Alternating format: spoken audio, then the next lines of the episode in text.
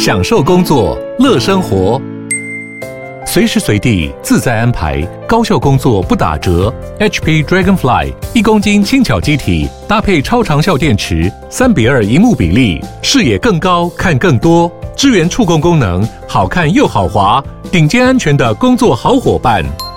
HP Dragonfly G4 顶级商务笔电，最高搭载 Intel Core i7 处理器的 Intel V Pro。你现在收听的是 Podcast 众议院，欢迎来到畅聊茶水间。他的音乐，我的故事，你们来听。戴上耳机，开启声音，给你聆听新世界。一周听五天，天天新单元，夜夜听不完。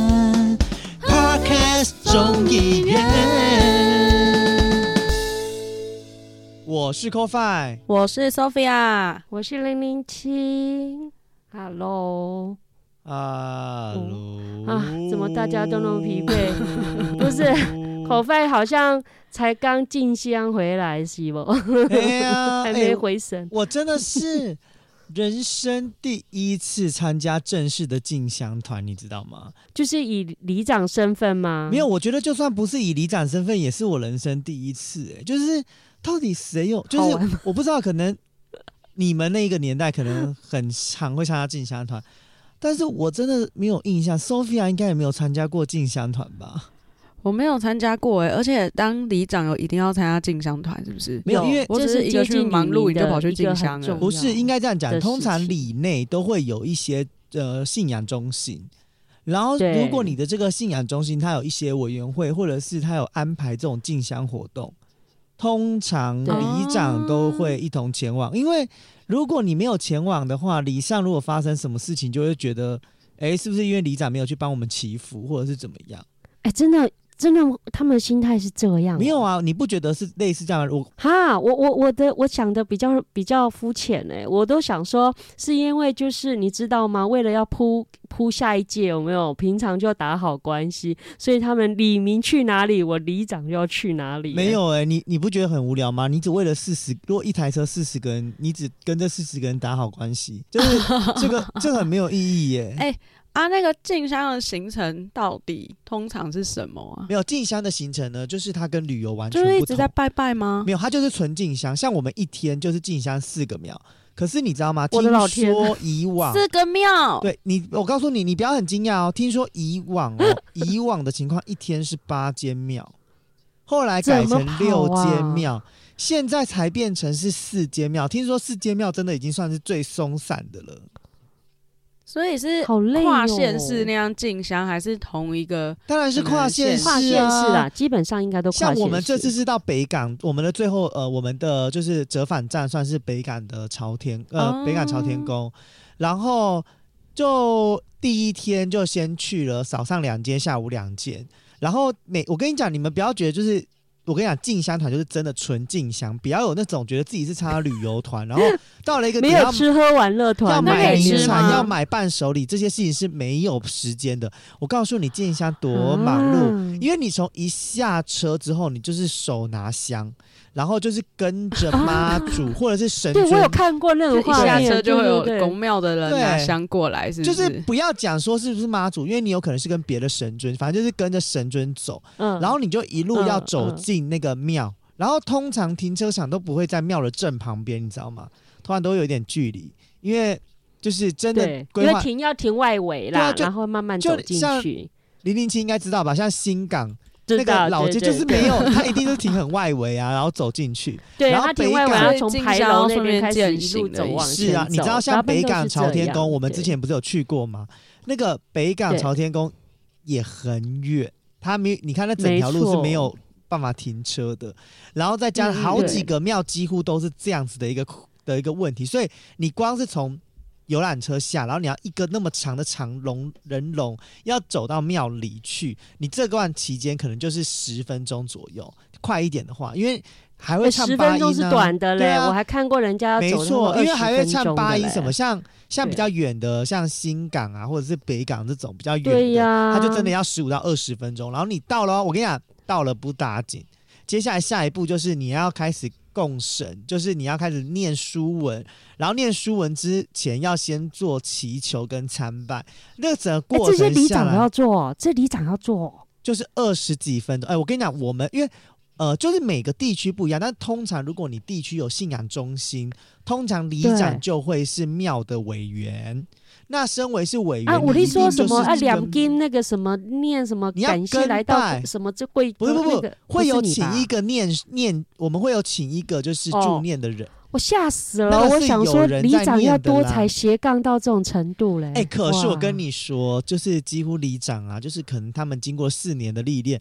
念那个都不是困难事，我跟你讲，我这次去完八天，我也快要会念了，真的也没有很困难，因为也是看着稿念，直接背起来。对呀、啊，他、哦、是有稿的、哦，都是有稿啦。因为台语还是国语，我们是念客语，但是其实那个没有限定语言啊，就是看个人的习惯问题。Okay. 那我们是客家庄所以大概念客语，可能长辈比较听得懂这样子。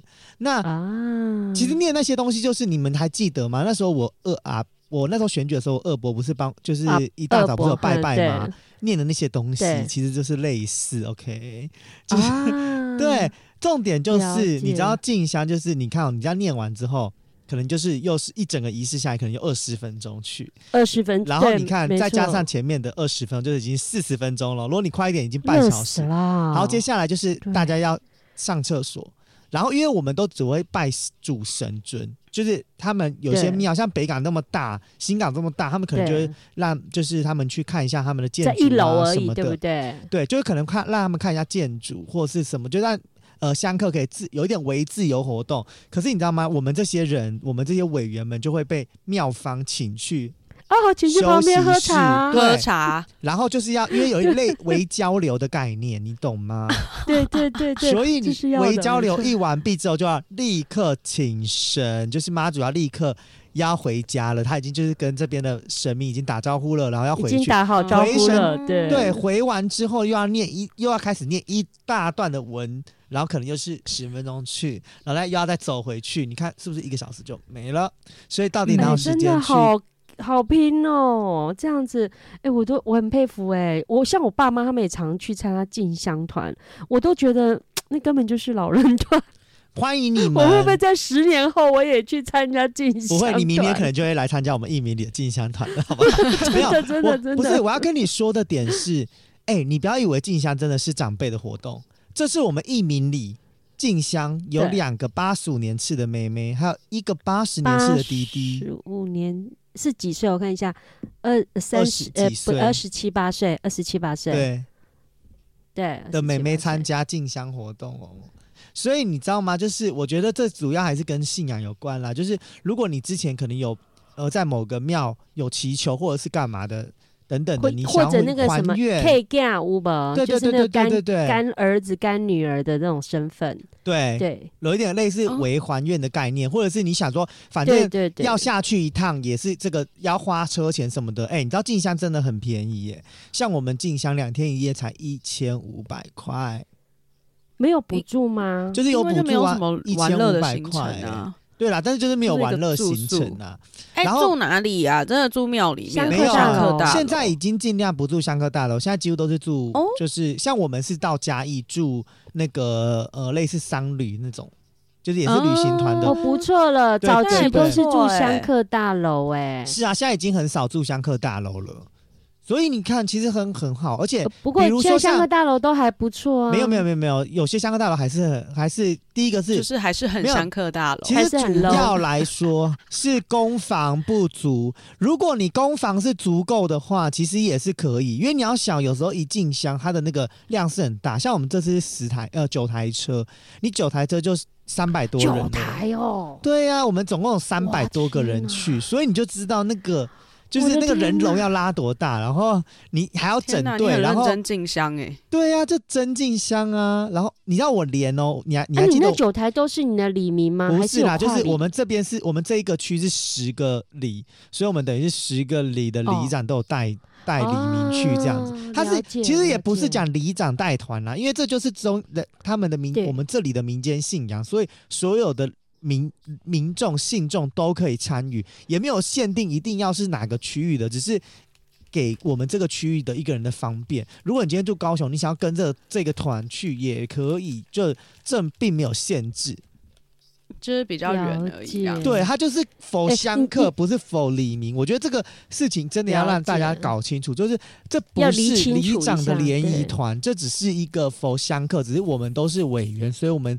会去参与这样子的一个活动，了解。对呀、啊，所以你知道静香很神奇，比就好比说，你你知道像比如说我们那时候不是有去保安堂吗？我这次也去保安堂，但是根本没办法做，我就拍了两张照片，赶快离开，然后立刻点了一杯饮料，然后就走人，就几乎是完全没有时间。你 我像我去嘉义，也没有办法拜访。就是以前认识的人啊，就是就是以前认识的业者。我买一个买一个新港营我就走人了，我根本你知道，而且那个路途是很赶的，你没有时间坐下来。然后我唯一坐下来是在鹿港，然后我在鹿港偷偷去吃串冰，结果迟到。你知道吗？你讲到那个静香啊，虽然就是静香啊，虽然我很小很小的时候啊，我有跟我爸妈，就是那时候就是你知道早期农业社会其实。跟着进香就是旅游，就是一件大事，你知道吗？那当然，后来现在可可能就是属于长辈的活动。可是你知道吗？我那时候对于进香团呢，因为我的认知就是哦，都是长辈活动。我印象最是，就是说最有画面的是在车上的那个叫做唱歌，你不觉得吗？一一、嗯、你你们有没有印象？以前呢？在游览车上面是唱歌是 OK 的，可是后来有几年呢、啊，是禁止在游览车上唱歌的。有吗？你们知道这件事吗？有有有，因为交通安全，哎，因为交通安全的问题。对对对对，你看你还记不记得以前我们去那个带参访团的时候，啊、后来我们就会尽量禁止不要唱歌。因为有些人觉得好吵，哎，可是像我们这次啊，就是有唱，但是现在也都尽量没唱，因为有时候我讲实在话，因为你要想哦，进香的人大部分的人还是有一点年纪的，啊、就是真的是长辈，啊、而且其实静香真的很辛苦，我必须说，所以大家上车，我觉得应该要给大家休息空间。就你知道我们静香，对，我们我们在我我觉得导游现在也很很清楚的会分配时间，就是不会让。一直唱歌也不会，比如说像是中午吃饭后就会是看影片，就知道看什么影片吗？我真的是觉得，我从以前就在看到现在还在看诸葛亮那个万秀歌万秀，这个一定要的。对，而且我跟你讲，长辈在那边，长辈在那边跟我说他要休息，他要干嘛的？就是说啊，我们看电视就好休息这样子。结果笑到不行，我想说你们不是在休息吗？怎么每一个都开心成这样？可是你知道，难免会面临就是在车上要唱歌，然后然后讲到车上要唱歌，就会说啊，里长要唱一首。我跟你讲，一定要的，很痛苦。那这竞选竞选成立的时候，都还唱大唱了好几首，这个在游览车上一定要唱的。对，然后我后来就觉得应该要唱一些，就是呃，离长辈年纪有一点接近，但是。又不会这么老的歌曲，所以我在我这一次 去，我都在唱罗大佑的歌。哦，刚好你有去鹿港，刚好到那就唱。没有，我跟你讲，我没有唱鹿港小镇，因为我觉得有点矫情。唱鹿港小镇，哎，鹿港小镇很经典，好不好？我唱两首歌，第一首歌叫做《恋曲一九九零》，哦，这也很经典，黑眼睛。对，第二首是我真的从小。真的是很小很小，我妈在听那个民歌那个 A B 面的时候，我就听的歌。吓死我！我以为 A V 嘞，吓死我！A B 面，麻烦你讲快一点好不好？池塘边的榕树上，知了在深深地唱着夏天。噔噔噔噔，大概就这样。哎、欸，这也是罗大佑非常经典的歌，啊、好不好？可是我第一我听是张艾嘉唱的，可是是罗大佑作词作曲的。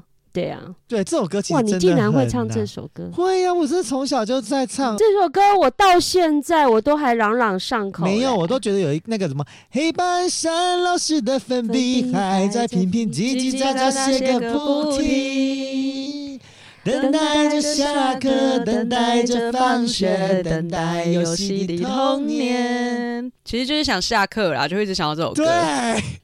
而且一直在那边叽叽喳喳，叽叽喳喳，我就想说，哦，老师真的很赞咧啊，你在吗？对啊，哦、对啊，这首歌我是超会的，我跟你讲，我而且我也好喜欢这首歌，非常好听。呃，这首歌很难或许你们都很有感觉。我真的觉得就是我很我我我我还没有看过有人是就是。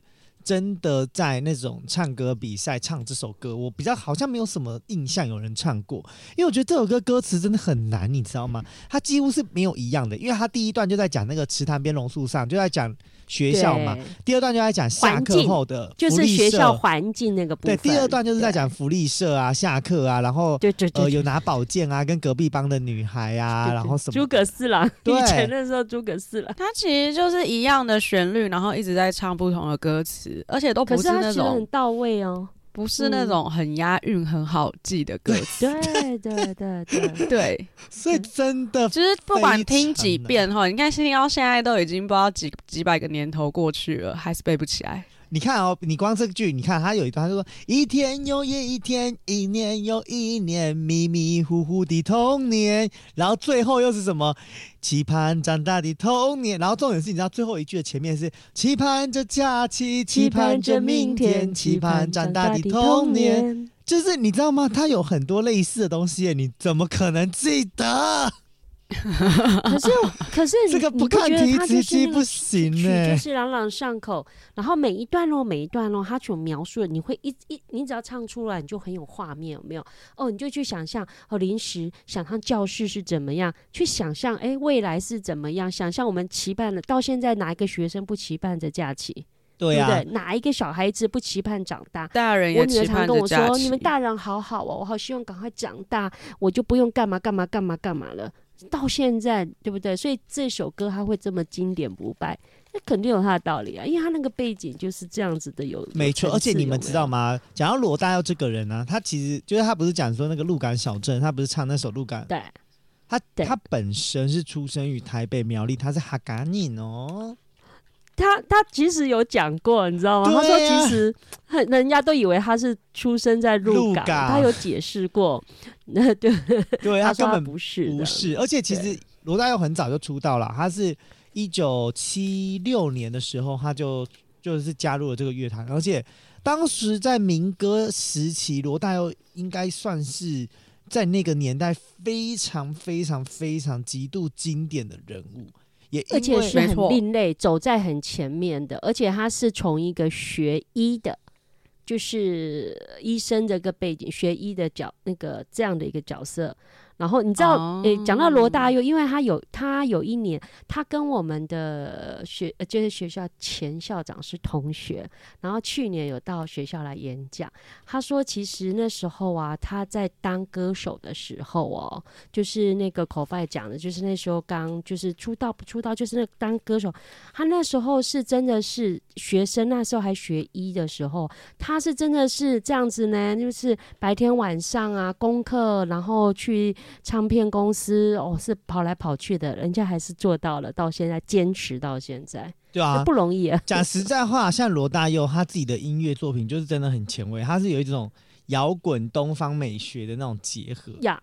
然后他的歌曲几乎都是非常生活化到爆炸的，就像我们讲的啊，真的啊，你看像我们讲的鹿港小镇，而且也会有批判性的。后期他的歌很多批判性的，对，但是前期其实他都是讲很地方在地的，跟他自己的生活。对对，因为像他一开始的第一张专辑就是《知乎者也》嘛，就是一九八二年出的那一张专辑，嗯、当时的专辑就是童年是他收录在 A 面的第一首歌，那时候还是。卡带哦，然后 A 面的第一首叫做《鹿港小镇》，第二首叫做《恋曲一九八零》，那时候还不是一九九零哦，然后才是童年。然后 B 面才是之乎者也，嗯啊、跟光阴的故事，大家应该非常耳熟能详。光阴的故事、啊、就是这一张专辑，所以你看他，他就这一张直接就是全部都红啊。对啊，而且几乎歌差不多。哎、欸，一张专辑十首歌红五首以上的那个真的哎，多困难你知不？猛，这真的很不简单。然后你看哦，他第二张专辑《未来的主人翁》在就事隔一年后。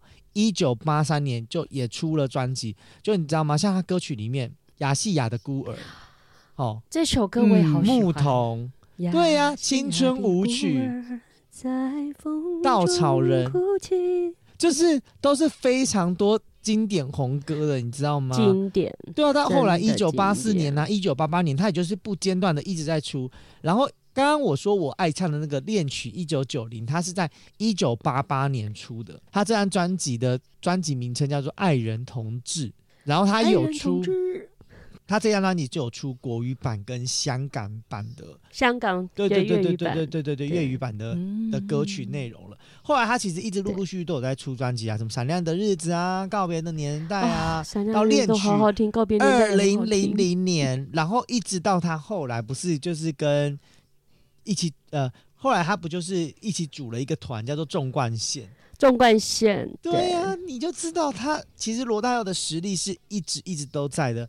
包含你知道吗？他在二零二二年的时候，也就是去年，他还发行了一张新的专辑。哇，那我在发，我都不知道哎、欸。有啊，反正我是觉得，就是以罗大佑来说，他真的是一个至今都还是传奇人物。他只要再发专辑，几乎大家就是依然买单。我自己觉得，因为他已经几乎横跨了很多很多个跨度的歌手了。刚刚零零七提到《童年》这首歌是张艾嘉唱，其实当时罗大佑跟张艾嘉交往的那个恋情也是。红红火火，几乎就是摊在台面上来看。虽然最后是以分手收场，可是你知道吗？当时罗大佑的一个作品是来用来纪念他们两个人感情的作品。我不知道你们知不知道是哪一首歌曲？就是《是否》这首歌曲。是否？可是那首歌是那个苏芮唱的。这首歌是去 KTV 啊、卡拉 OK 啊，一定必唱这首《是否》。就这首歌曲其实也是纪念他们两个人的感情啊。那后来罗大佑又跟了跟李烈结婚，然后后来第二次婚姻嘛，跟李，第二次婚姻才生小孩，然后才生了小孩。二零一二年才生小孩，所以罗大佑真的是，就是现在讲起来真的算是一个传奇人物。难怪他的歌曲啊，几乎首首朗朗上口。因为讲到自己，我自己真的很喜欢的还是那首，就是有我自己有唱的那首《童年》。因为我不知道，我觉得你呃，《童年》这首歌曲后来被就是，就算再被翻唱啊，其实都非常的有故事性。因为就是，即便是现在是呃二十几岁，可能比如说今天如果用 Blackpink 来唱这首歌，假设了哈，我相信他还是可以唱得很棒，可以把这首歌的那个精神唱出来，有没有？就是五十几岁的人唱这首歌，跟现在可能最流行的乐乐团来唱这首歌，我认为都是蛮搭的。因为它就是有那个故事，一个画面，所以，所以其实，在讲到这首歌，它的歌词里面，其实都布满了所有人的童年。我记得我们，我们不是前两集才在聊我们十八岁的事情嘛？哎、欸，我这时候就会很 觉得很神奇，要越聊越回去。对啊，你不觉得其实聊到十八岁，你就会觉得现在聊到童年这首歌曲，你就想到哇，你知道以前大家就是都会很期盼着自己长大。就像那个歌曲里面的最后，就是一天又一天，一年又一年，期盼长大的童年。我觉得当时唱这首歌曲，我在小时候听到这首歌曲，我就觉得天哪，我要长大。然后你知道现在唱到长大之后，你就觉得很想唱，不想哭，不想长大。谁想长大啊？小时候多快乐，改唱不想长大。欸，现在长大了，你连买个零食都。不是那么困难，不然为什么你看现在那么多干妈店都在卖零食？可是你知道吗？以前像我们以前 以前那个年代吃过零食，现在也不一定有了。我不知道你们之前吃过什么？像我自己哦，我自己吃过什么？有吃过一个算是比较现代化的零食，哪一个？就是，可是它现在也没了，叫做健达出奇蛋。有啊，现在怎么还没有？有现在没有健达出奇蛋了。我偶尔还是会买来吃，怎么会没有？出奇蛋了？Seven Seven 还有，已经没有出奇蛋了。对，现在叫做健达奇趣蛋，它已经不是健达出奇蛋了，就是一样啊，完全不一样。这就代表你们没有童年。健达出奇蛋它是两片巧克力跟白色的，里面夹着一个橘色的它。盒盒玩打开来，那个橘色的胶囊打开来，里面是玩具。现在的健达奇趣蛋已经不是这样了。现在健达奇趣蛋它就是一边是巧克力，一边是玩具盒，完全吃起来的味道跟感受度都不一样。你知道吗？真的假的？我明天上班那个买来吃，就是健达奇趣蛋，是它健达奇趣蛋现在吃起来就是很像金沙，因为健达奇趣蛋的出厂的厂商就是金沙的公司呢。哦，对所以味道又有变哦，变很应该多多。少少会有调整啊。我不知道哎、我都想说都还是长蛋的样子，然后有玩具、欸，健达奇趣蛋是一层皮而已，它是一层巧克力牛奶，哦黑巧克力跟白巧克力的皮，然后里面装了一个橘色的胶囊，然后橘色胶囊里面打开会有很劣质的玩具，然后以前大家都为了那个很劣质的玩具，真的很吃那个巧克力，然后那巧克力是中间它就是它打开它外皮是黑色嘛，打开就是白色的，然后那个嗯。每次大家就会小朋友在吃的时候就会。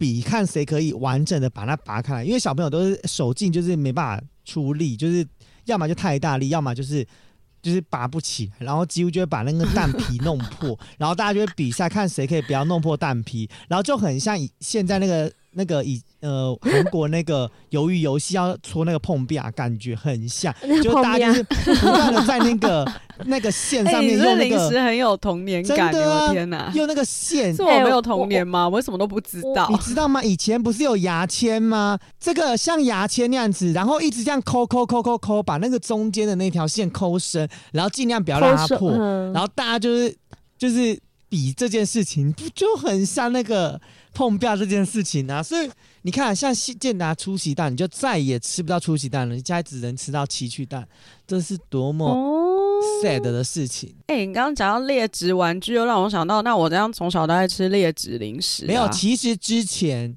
健达出奇蛋在国外还买得到，当时是因为法令的关系，台湾不能出健达出奇蛋，所以健达出奇蛋其实在台湾是有停售好一阵子的。主要原因是因为食物跟玩具放在一起，所以会导致于食物跟玩具会有会有细菌等等之类的，所以那时候台湾是禁止售，就是禁止贩售这种就是盒玩跟食玩的东西，就是有一点被禁止了，所以才会改良成健达奇趣但，它就是分两边，一边就是纯玩具，然后它也是更卫生。其实现在这样讲起来，确实现在的做法是卫生非常多，因为你要想，它是这样子里面要塞一颗这个玩具。他的玩具有没有消毒呢？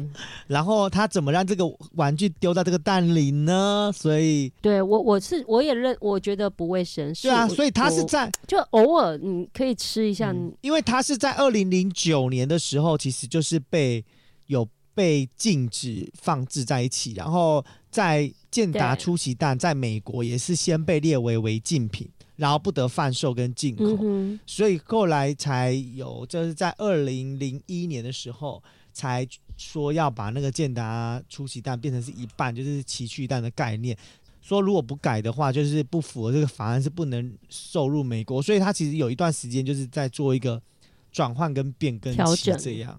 对对对哦，嗯，那我我今天要跟你们分享，我我跟你讲，我小时候吃到大，到现在你你刚刚讲的那个健查出鸡蛋都还有有所谓改二点零版嘛，对不对？我这个是真的是经典不败，你知道吗？即便到现在，我有时候啊，比如说你也知道写计划书啊，想吃零食的时候啊，我永远的第一个首选统一科学面，你们一定吃过吧？哦就那个一定吃过的、啊，一包一包要自己倒粉的那种，而且而且不能吃那种那种后来出现的那种小小包小包那种超难吃，没有，就是要吃那个大包的那个。大包，我的粉就是要自己加。为什么有这个统一科学面我会这么有感觉？因为它根本基本上就是呃跟我出生的年代是没差几年的。因为它为什么叫会叫科学面？我不知道你们有没有听过？呃，有一有一部那个卡通，那时候四十呃将近对四十几年前叫做那科学小飞侠。哎、欸，那时候日本动画科学小飞侠。对，那时候在台湾，那时候我很小的时候，就有这个就科学小飞侠这个，就是我们现在讲的动画片，就整个一个台湾很多只要家里有电视的人啊，基本上那一定没有不认识科学小飞侠的，有卡牌呀、然后那个就是我现在讲科学面，就是因为那时候统一啊，因为我觉得很有经很有经商的头脑，你知道吗？那时候就是科学小飞侠整个一个风靡台湾哦，包括小朋友就是耳熟能详的，一定都知道科学小飞侠人物，那统。一他就顺势就推出了这个叫科学面，因为科学小飞侠的背景，其实你去看他那科学面的那个包装，是很有那个外太空的科技感，有没有？就是好像有一点类似一个怪博士。然后就是宇宙的那种画面，就是它的包装嘛。所以它，你看，它从四十几年前，它在一九七八年的时候就开始有出这，就是同一科学面。那一九七八年那时候我才五六岁，你知道吗？所以你就知道，他从小就是我在童年里面，我觉得到现在已经四十几年了，我还是是我。你只要问我说，哎，最最有。回忆的食物是什么？一定就是这个科学面，而且你会发觉哦，它味道都没变哎、欸。哎、欸，对我讲的是大包的、哦，它是不是都没有变啊？没有变，除了价格。它面的大小有没有变啊？现在那个物价上涨很因为可能物价上涨，它有些，可是物价上涨，它也从几块钱到现在十几块，它其实小时候六块哦。对呀、啊，对呀、啊，所以其实涨了两倍多这样子。可是你知道吗？现在一包十几块吗？现在十几块啊！哦，好，因为我们都是尾牙的时候，就是让公司去买这样子，对啊，点名必吃的零食，一定要的，一定要。不管你是吃像平常，而且你，我觉得它最疗愈的地方是什么？你知道吗？就是它大包嘛，啊，不是有那个胡椒，就是调味料。对、疗愈的地方就是当你打开的时候，把它调味料倒进去的时候，那你就我哎呀，有。一定会有这个动作，然后再就是很疗愈的地方，就是你把那个袋口这样抓紧，然后啾啾啾啾啾啾，然后就你就听到那个 面在那个塑胶袋交织出来的声音，我觉得那是一种疗愈的过程，真的。所以我对于那你吃到快底的时候，你会把它拿去泡吗？哦，没有，我是直接怎么样，你知道吗？就是到底啊，有时候我如果到了手上啊，或者说直接对嘴，最后的时候，嗯，我，我不夸张，我连那个粉末。我都会吃下去的那种人啊，那样很咸呢、欸，就是那个味道啊，你知道吗？我觉得吃完快最后的时候，我就会把它、哦、我现在讲一讲，我肚子饿起来。你吃完，你嘴整个满嘴都是面跟那种调味料的那种融合的感觉 哦，你会觉得吃完那一包，整个就有能量，就可以开始打计划书了，有没有？科学面被你讲跟一兰拉面一样。真的啦，我我我不知道每个人，我不知道会不会有粽子们能够理解我讲的这种这这这种，我觉我觉得对吃科学面来讲，对我是一个一个很重要的仪式。跟疗愈的过程要啦，一定要就是小包就不能这样扯扯扯扯扯啊！对，而且小包小包就是一打开，而且小包味道就不够，就没有感觉，你知道吗？我就是，所以我现在我看我上礼拜上两礼拜不是很忙吗？不夸张，我也是到下午的时候，我都跟我同事说，等一下我需要脑袋净空一下，我真的就去全家买两包科学面。就真的就打开来就吃一吃，哦，就继续，你知道吗？哎、欸，那对我来讲是一个很重要的一个零食，它已经是升格了，你知道吗？它已经不是什么 叫糖果，我都不知道科学面。你像你刚刚讲的宝咖咖，我也爱吃，可是我对于宝咖咖，我就没有像对这个科学面这么有，呃，就是那种很很有给力的那很给力量，然后很疗愈的这个这个这个这个感觉没有，所以我。我真的对科学面哦，我真的是爱不释手。可是你知道，讲到就是这种这种咸的零食啊，我觉得以前还有那种，现在也有，但是什么？我觉得跟以前的味道就是不港，就是菜不变啊。啊，我也爱吃，可是我还是爱科学面。菜包面我也爱吃，我也爱吃。我觉得菜包面好像就是。真的口味越来越淡吗？我不知道、欸。现在就是没没下无味，没下掉味。我觉得是不是后来食安的问题？所以人家常说哈，因为有一阵子什么食安那个什么淀粉啊，那个那个什么，诶、欸，就是不是有一个什么粉那个事件以后，很多东西就调整后啊，味道就变了。可是我对我自己来说，我觉得我的印象大部分都还是在巧克力类的，因为我我不知道，我觉得我们家家族遗传就是很爱巧克力，像以前会有那种。像一条的巧克力酱，然后直接卷来，就是一直挤挤挤挤。有，我知道那个，很像小牙膏，很像小牙膏那种，对不对？你说的是小牙膏啦，是一条那种。有像小牙膏，也有像那种塑胶袋、塑胶袋的包装的那种。我都有印象。还有现在也有在卖的啊，七七卖的大菠萝巧克力啊，然后一格一格，然后以前在学校就是都会买一整颗，然后分十块钱，然后分享给同学吃。那时候一开。开始最早没有大菠萝的时候是那个干百事吧，好像是干百事。对对对对，有有有有干百事。哪，我只知道大菠萝。对，后来才有大菠萝。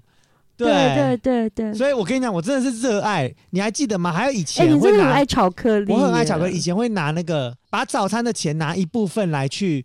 就是投那个以前有那个扭蛋机，是扭出来是零食的，我不知道你们知不知道，嗯、就是放进去，然后你要转，咔啦咔啦咔啦咔啦，然后就有零食掉下来，然后你要拿那个那个干妈讲的那个塑胶袋。哦，圆球的小足球的那个巧克力那个、啊。小足球，就是包装很。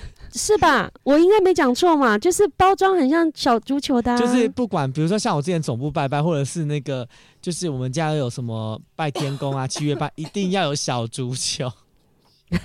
不是应该要有金币吗？我家没有在金币，我不 care 金币。可我觉得金币不好加呢。我就是很爱巧克力，各种巧克力类的东西，所以我就说我好像是被巧克力就是整个。缠上的一个人这样子，所以如果粽子们要送礼物的话，也可以多送一点巧克力类的东西哦。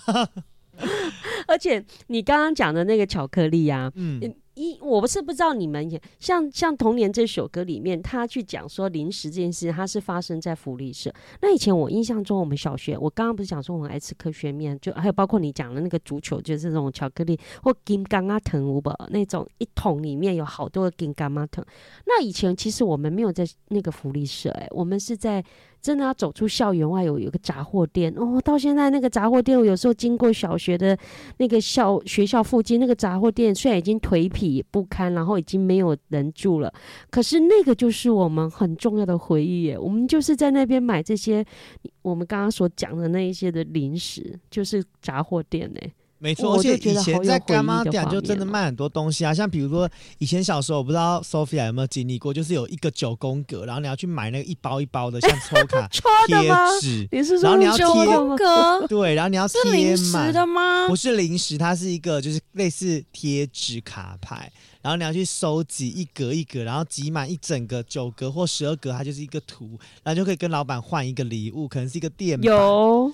对，我就觉得、欸、没有哎、欸，我是那种集字卡，一张一张的，然后一张可能就五块钱这样子，然后要收集字，比如什么呃，小时候看什么卡通啊？哦，比如什么暴走兄弟，你就要收集那四个字。对对对，嗯，对你才可以得到礼物。也有也有也有。哎、欸，我之前小时候好像就是玩那个集字的时候，不知道为什么，应该是有人不小心钱掉在那个那一叠集字卡里面。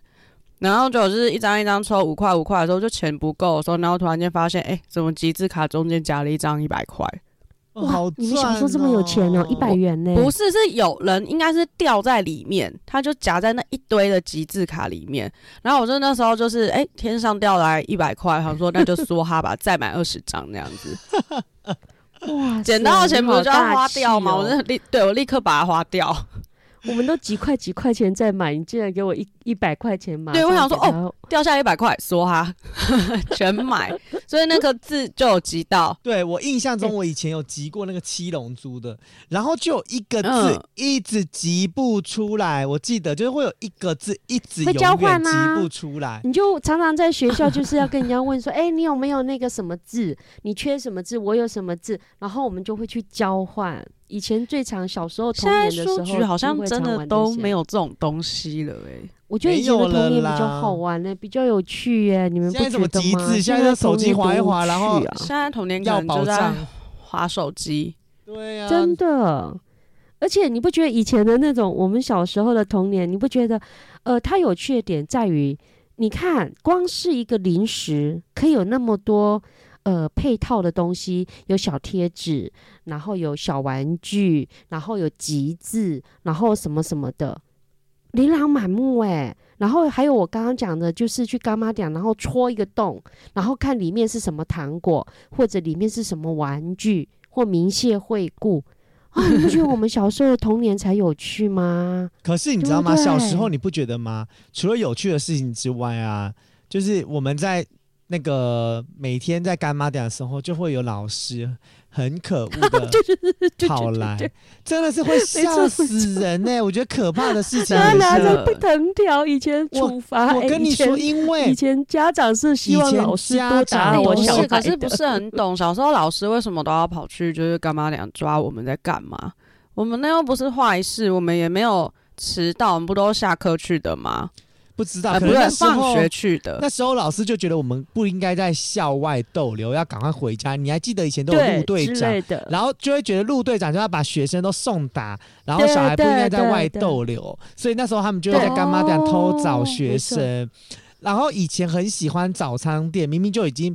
家长把你接到早餐，就接到那个早餐店，叫你买完早餐要去学校，可是你就买完早餐大逗留，然后就等到快要打钟了，然后跟同学在那边聊天，或者交换贴纸、交换礼物，就是玩那个什么小东西，然后才要去上学。然后这个时候呢，教的老师就出来了，老师就会出现在早餐店跟干妈店，就附近，各种很可怕。老师是不比较贵哦。真的，我觉得，我觉得小时候啊，会爱吃的东西，或者说我们小时候，因为那时候，你你知道，小学实际上是最傻傻呆呆的，有没有？只要老师或者家里爸妈跟你讲说，你要听老师的话哦，什么都是说老师说怎么样哦，我们爸妈就讲老用老师来压我们，哦，那我们就会好乖好听话哦，哪像现在的小孩子。讲老师他根本不，管谁说都 没有要听，真的真的，我我觉得小时候啊，那个我印象，我不知道你们有时候午夜梦回时有没有做过梦，就是被你小时候不好的经验吓到的，到现在。哈，我我没有哎、欸，我小时候最不好的经验就是我跟老师大吵了一架。啊？几岁啊？你跟人家吵架？小学六年级吧。因为我其实从小我非常讨厌当干部这件事情，啊，因为我觉得当干部就是呃每个礼拜好像周会都要报告吧，就是干部要上台讲话。我是讨厌上台讲话这件事情，不是讨厌当干部这件事情。那你有什么好跟人家吵的？因为就会很容易被选上啊，班上人就很喜欢选你啊，或者是觉得你可能班长当得好，然后老师就会希望你可以连任。然后，或者是你很凶，大家就会想要选你当风纪股长；或者是你字很漂亮，你就会被选当学艺股长。这三个是我最容易被选到的。哎，那是一个肯定啊。就对，这是一个肯定。可是我每次被选上的时候，就是完全没有半点开心的感觉。我就会觉得，靠，我周会我又要上台讲话，但我就是一个很讨厌上台讲话的人。我就会觉得，那为什么不能当副的？因为当副的就不用上台讲话，正的才要上去讲话。对，那时候小时候是这样规定的。然后某一年好像就是被选到班长，然后我真的整个脸臭到爆。然后我就整整写了四面的周记。跟老师大吵了一架，就说我不想要当班长，所以我不想要上台讲话，然后巴拉巴拉巴拉有的没的。然后老师也回了我整整三面的红字，然后跟我说他没有想到我的反应会这么的激烈，然后怎样的？对，然后他就跟我说，就是你可以试试看呐。他说如果你真的还是这么不喜欢的话，那我们就真的就不要当。他说因为我也不想要看到你每天脸都这么臭，然后什么之类的。哦，我觉得很好笑哎、欸。长大现在看那个周记，都觉得哦，有够好笑的，而且就想说，小时候也太能言善道了吧，写了四面周记跟老师吵架，然后小时候竟然对以前应该啊，以前的小孩子可能哦比较不敢当面跟老师有冲突，都还是可能透过这样纸本，对不对？嗯、现在小孩子敢当面我觉得是因为我们那个时候的班导师。比较好欺负，哎、欸，老师现在跟我还有联络，这样讲好吗？没有关系啊，那都是我记得他是刚刚出来当老师，我记得我们是他的第一、啊、第一届，如果没有记错的话是第一届这样子。然后是嗯，个性蛮蛮温和的一个男老师，然后我一直以来遇到的都是那种嗯比较凶的女老师。然后一直到小学六年级来了一个就是很温和的男老师这样子，我有觉得班上大家都吃定他，不是只有我啊。嗯，对，哦，那那你也算是我觉得敢跟老师这样子好老师啦，我觉得蛮、欸、我我，我觉得不容易。以前我我们对老师是完全百分之两百的一个尊敬跟害怕。你像我、啊哦、对啊，我也是遇到遇到这个老师的时候，你也会觉得说，哎、欸，原来跟一个老师。这样子讲，他是会有办法，呃，感同，也不想感同身受，有办法站在你的角度想一下，就是学生的心情的。那时候会觉得很很特别，真的啊！我觉得你、嗯、你算遇到好老师诶、欸。对啊，所以那时候六年级写的周记，应该是整个小学六年来写最多本的。因为通常都一本写完要换下一本，然后有时候就是自己在整理东西的时候拿出来看，就想说怎么整个学期写这么多本啊？然后就会翻开新的一本，上面就会写说，因为前面一本只剩一张不够写了，所以我直接换一本，因为我要写很多。哇塞，那你干脆去当编剧啊，对不对？当编剧太穷了，啊，薪水低耶，不容易啊。你当律师？哎呦，你知道吗？我我现在到。有时候啊，我不知道你们有没有那种感觉，就是长那么大了，有时候不小心还会做梦，梦到小时候的那种恐惧的事情，或者说，呃，就是害怕的事情。像我还会梦到的，呃，事情跟想到害怕的事情是有两件，一个就是，就像《童年》这首歌里面有没有？就是你看，总是要等到睡觉前才知道功课只做了一点点，然后你总是要等到考试以后才知道啊，原来我。该念的书都没有念，这个过程我到现在我都还会有那种惊恐感，就是做梦哦，梦到说糟糕糟糕，那个那个考试时间要到了，我的那个考卷还没写完，我就会很紧张，紧张到要哭的那那种感觉，我到现在都还会有这种梦诶。你就知道小时候的这种，呃，因为动作很慢，可能读的不是很熟，然后因为动作很慢，然后呃导导致说我已经快要下课了，然后我的那、那个考卷还没写完的那种恐惧感，我到现在偶尔还会做这个梦。然后另外第二，那你也太恐惧了吧？你这我跟你讲，我真的不夸张，就是虽然呃更长大以后比较少做到这个梦，可是真的偶尔还是这个梦是会出来的。嗯、然后另外。第二件事情是什么？就是你们没有经历过这这一段啊。呃，因为我们小时候，呃，现在不是小学不都是在推什么乡土母语教学？现在每一个学校已经列入到课课纲，就是每一个学校，你就是不管你是在台北市，你在哪里一个偏远乡镇什么的，你都要所谓的本土语母语教学。那你可能在客家的聚落，你可能就是客语。然后现在因为会有新住民嘛，就可能会有印尼语呀、啊、粤语呀、啊，或者要学到这么多？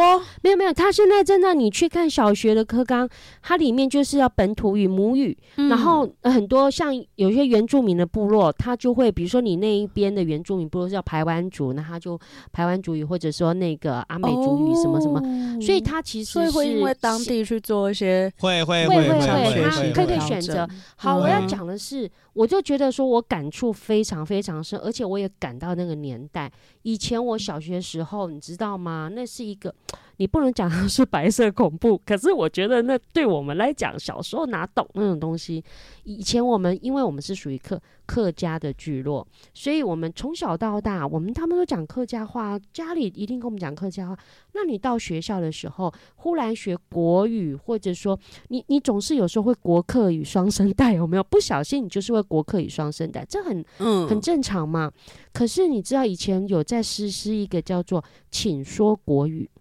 而且它是有一个牌子的哦，那个牌子就是，比如说，而且同学之间就是今天这个牌子，哈、哦，你你你你讲那个客家话了，这牌子就挂在你脖子上，哎、欸，这超像校园霸凌哎、欸，真的？真的啊，就是一个像令符一样，很过分欸、然后你看到他，你都要小心哦，因为你不能讲到有一点点客家话，因为那个牌子可能下一个就是你，然后你就家家就有点叠对叠，你知道吗？是校园霸凌没有错。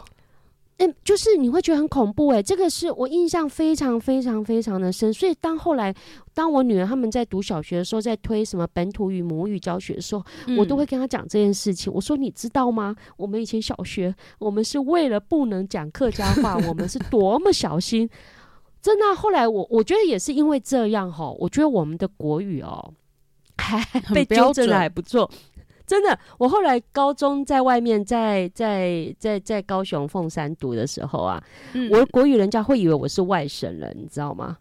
因为你就是因为从小有被吓到，被严格，从小有被纠正，因为你真的会怕，因为那小时候很脸皮又很薄，嗯、你被挂了一个叫“请说国语”这个牌子在身上，你会觉得好丢脸，好丢脸的一件事情。所以我们每次上学讲话啊，都战战兢兢的。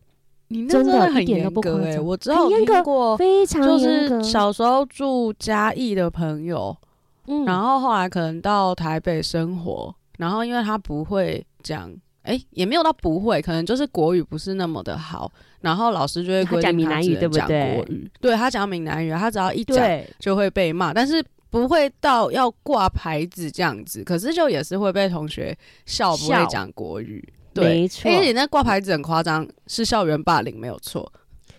以现在的角度来看，他确实是校园霸凌啊，因为你就被叫什么，被你就被标示嘛，你就是被贴标签嘛，啊、哦，就贴标签，你这个人讲客家话这样子不行，或者说讲闽南语不行。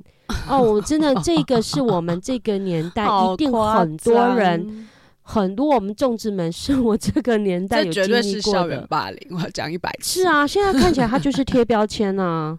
而且是全校性的活动、欸，哎、嗯，那真的很可怕、欸，哎，那好过分哦、喔！啊、客家话监狱，不会啦，现在就是当然已经事过境迁，可是我相信很多人都曾经被侮辱过，嗯、因为真的啊，欸、难免都会讲国语一两句，差不多意思，对啊，都会穿插啊，你怎么可能都你在那个聚落里面，你生活里面都是在讲客语？你怎么可能不讲一点客语在学校呢？嗯、对不对？你看，因为这样子多可怕！我都说这是早期的校园的白色恐怖，真的是这没有关乎政治啊，只是我们现在讲来都会觉得很珍贵。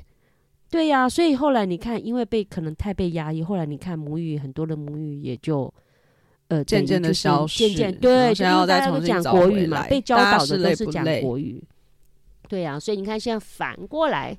希望你多多推广母语，我觉得其实有点为时已晚。当然还是要做啦，可是就会觉得说，呵呵这个几十年的转变哈，从从一个被欺压的一个角色到反过来，他希望是要被彰显。现在换你去挂人家牌子，请学客语，请说，进行另一种语言上的霸凌。说客语。对啊，连我我我算是语文能力不错，我也很盯紧的在国语这部分。我以前代表学校去演讲，嗯、去校外演讲比赛的那一个，我都有。我印象中我也有挂过哎，我看我已经多害怕、嗯、多紧张了，多么小心了，还要我都还有被挂过。那你看我们那些同学功课可能比较没那么好的。